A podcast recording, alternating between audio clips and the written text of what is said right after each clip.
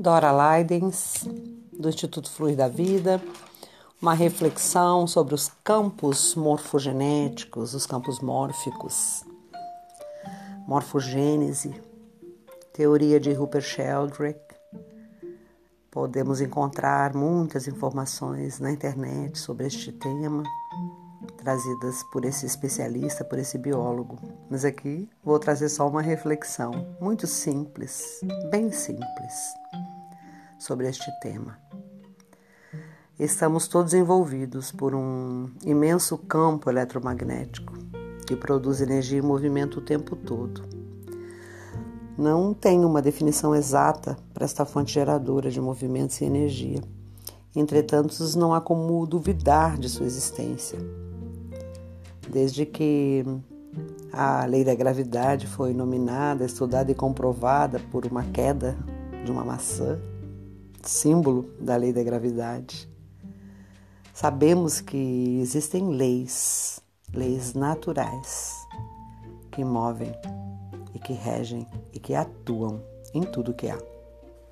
Essas leis atuam desde o princípio de tudo, de tudo que existe e mesmo que não tenhamos como comprovar este princípio de tudo que existe hoje, que já existiu ou que ainda existirá, nós pensamos que teve um start, que teve um princípio, que algo surgiu de um imenso vazio, do nada, e que desencadeou este tudo e este todo. E a esse princípio chamamos de força motora, chamamos de Deus, chamamos de Big Bang, de força criadora, de força criativa. Sabemos que existe, mas não sabemos explicá-lo, pois é uma lei natural. Ela se move e se alimenta por si só, sem que algo ou alguém a tenha criado. Ela existe. Ela simplesmente existe e atua. Assim como a lei da gravidade existe e age movida por uma espécie de energia magnética que atrai tudo para baixo.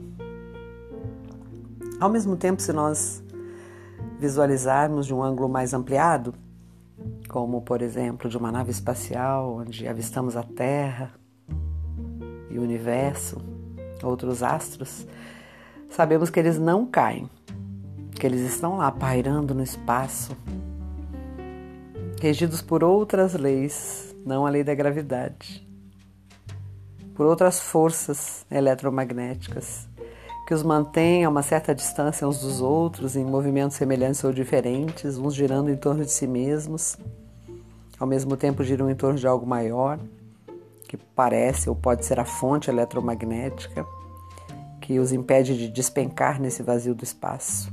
Nosso querido sistema solar, nossa Via Láctea, assim por diante. O que move esses campos, quais as leis, como surgiram, onde está o princípio?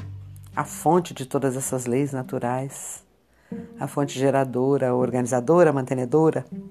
Não sei. Mas sei que existo, sei que existes, sei que tudo existe, sei que tudo se move com uma perfeição, desde a maçã, que vai direto ao chão por seu peso e forma, até uma simples folha seca que também se desprende do galho e vai em direção ao solo, porém lentamente. Ela, por seu peso e forma, por sua leveza, ela fica flexível às circunstâncias do entorno, às leis da natureza, o vento, a umidade do ar e outras. É tudo tão incrível. Por mais que tenhamos as explicações científicas para esses movimentos naturais, para essas leis naturais, ainda assim, se ficarmos pensando e questionando profundamente, ficamos abismados ou encantados, às vezes calados, ou tentando entender racionalmente como tudo isso acontece. Qual é a força, a fonte, a organização, os mecanismos, a manutenção deste todo, desde a folha até a maçã, da maçã até os planetas e astros, dos planetas e astros até os campos mórficos, ou ao contrário, Pode ser que no futuro a nossa razão consiga mostrar passo a passo toda essa grandeza, mas por hora é contemplá-la, experimentá-la, utilizá-la como ela se apresenta. Leis naturais geradas por fontes naturais, que naturalmente se organizam, que geram movimentos em direção ao solo em direção, ou em torno de si mesmos, ou ao redor de algo maior. Ou ainda naturalmente, enquanto caem, giram em torno de si mesmas e seguem girando em torno de algo maior. Magnetismo, eletromagnetismo, todos nós somos fonte geradora.